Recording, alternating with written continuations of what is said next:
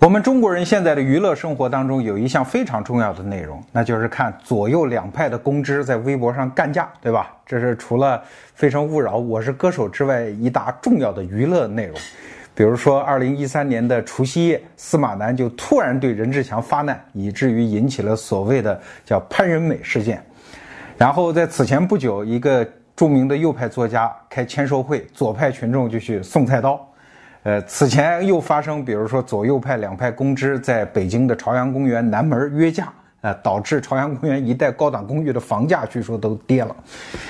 所以这么多左派右派掐得这么热闹，很多小朋友们就问：哎，那到底什么是左派，什么是右派？你老罗是左派还是右派？我在这里可以非常明确的讲，我不敢说自己是右派，但我对当前中国某些左派的表演和言行。我肯定是没法认同的。如果不考虑到大家有可能在看节目的时候是在吃饭，我真的是要用人类的某种排泄物来形容他们，因为他们跟排泄物实在有两个共同的特征：第一，就是他们一定会被冲进历史的下水道；第二，就是他们现在散发出来的那个气味，又让我不得不去重视他们。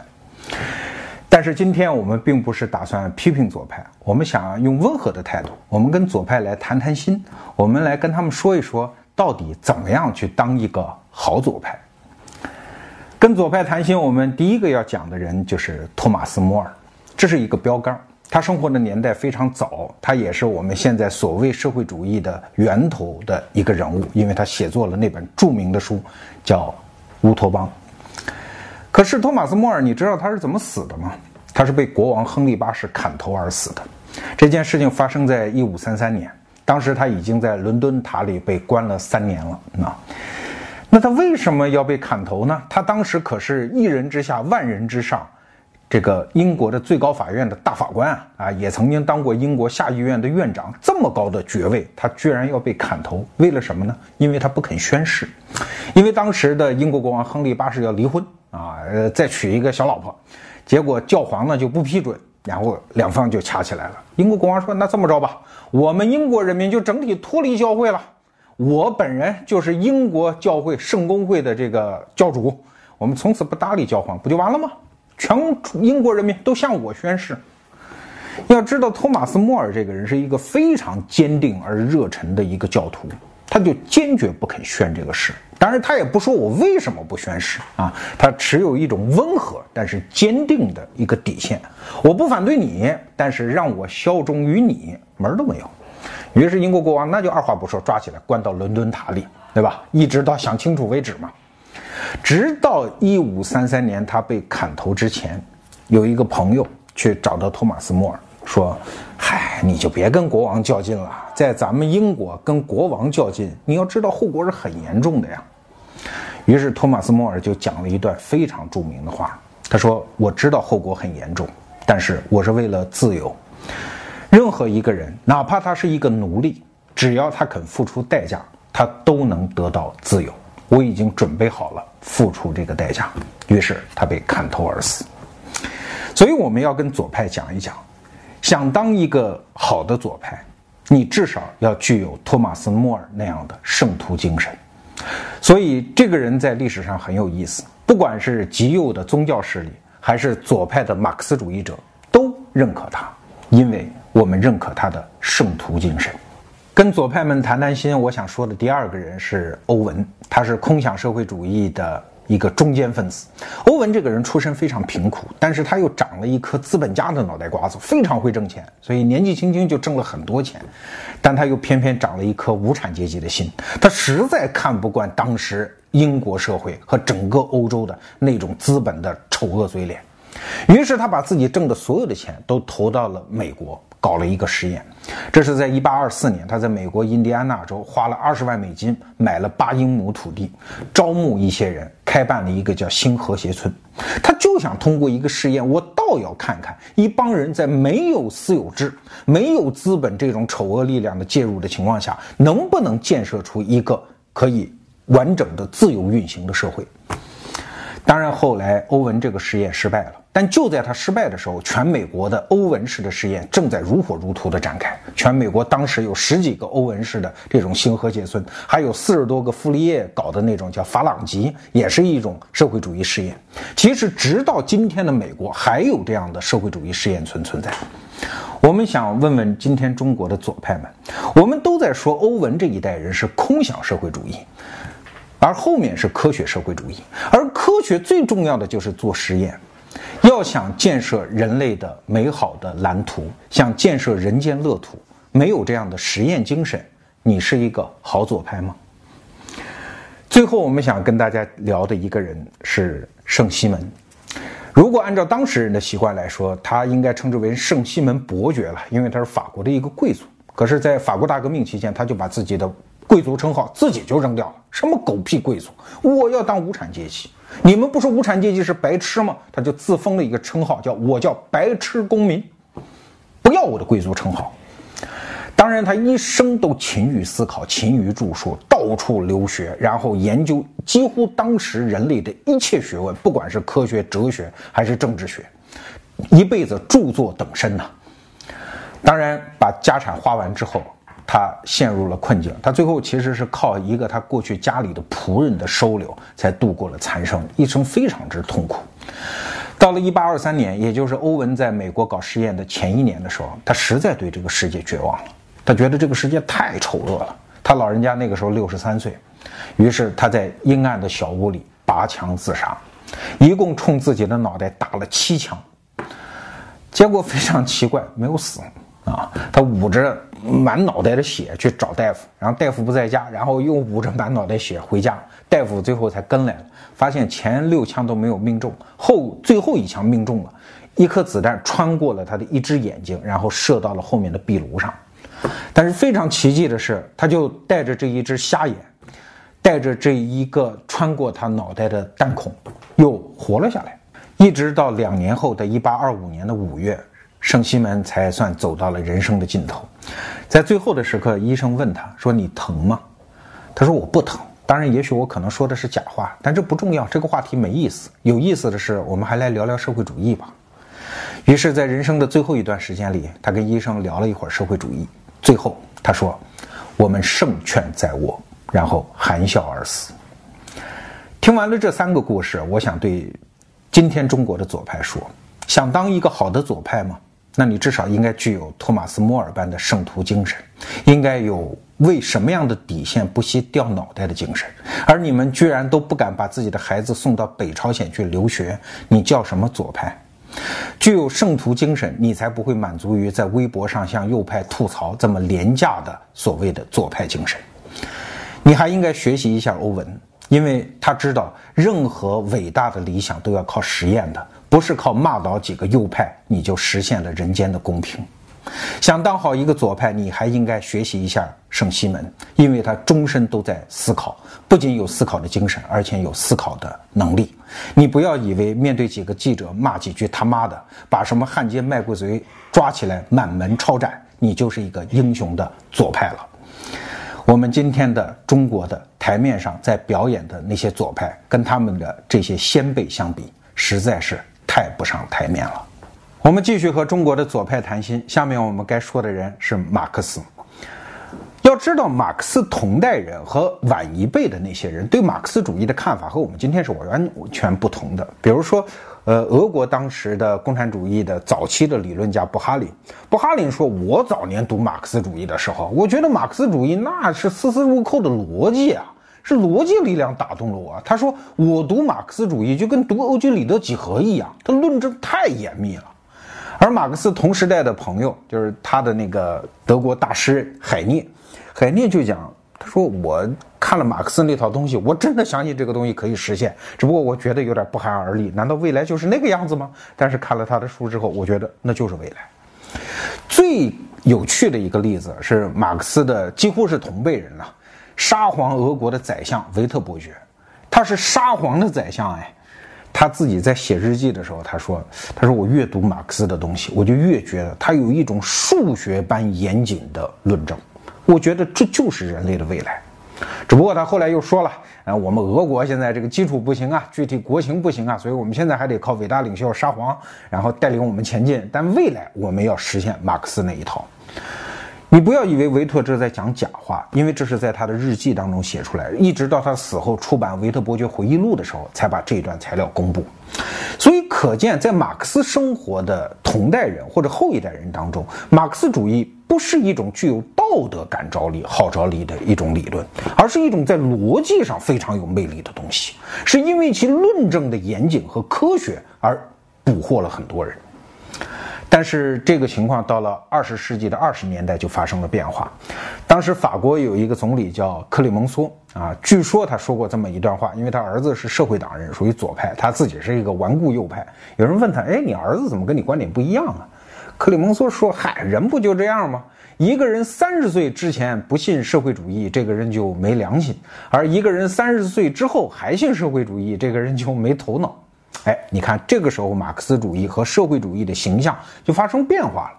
它的魅力主要是体现在道义方面，而不是逻辑方面。克里蒙梭说嘛：“你三十岁之后还信就没头脑嘛。”可到了二十世纪晚期的时候，马克思主义的命运又发生了变化。它不仅没有逻辑上的力量，道义上的力量也没有。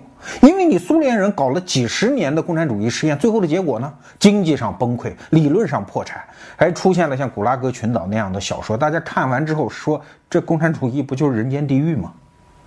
所以到了一九八九年，波兰统一工人党的最后一任总书记拉科夫斯基，他不得不把共产主义、马克思主义的政党改名为波兰社会民主党。他的秘书在建党宣言给他写好之后送给他看，他拿起笔来，把里面所有有关什么共产主义啊、马克思啊、社会主义啊这些字眼全部圈掉。圈掉之后，他自己也很无奈地讲了一段话。他说：“你看看人家西德那个资本主义国家的总理波兰特，天天在那儿讲社会主义，而我们这里却要像躲避瘟疫一样去躲避这个词，这是为什么呢？真是沧海桑田的变化呀！”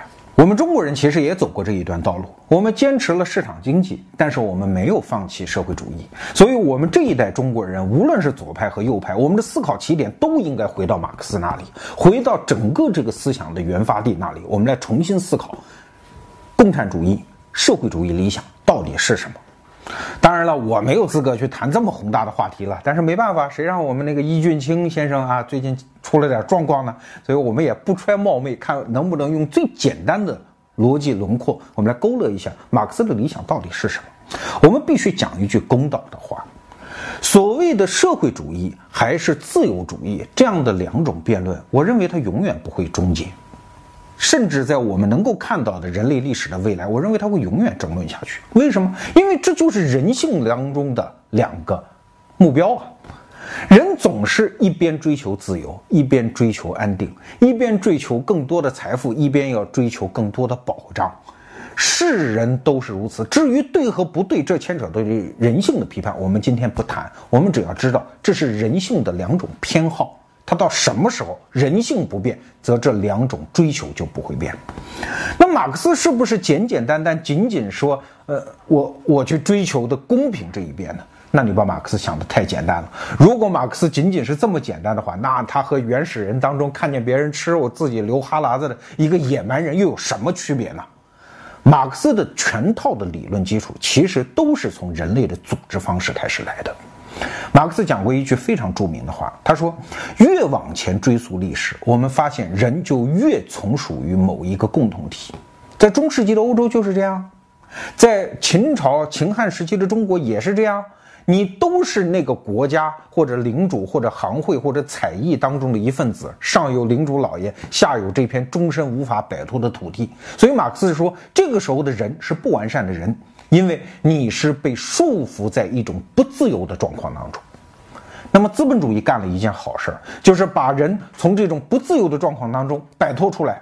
你可以自由的到市场上售卖自己的劳动力了，你可以到城市里去去参加工业革命。但是我们又非常惊讶的发现，当人获得了自由了之后，转瞬之间就又掉入了沦入了一种极为凄惨的状况。马克思时代生活的那个英国。我们称之为叫维多利亚时代，这是英国的国力最旺盛，然后最有活力的一段时代。可要知道，那个时代的伦敦，近似于人间地狱啊！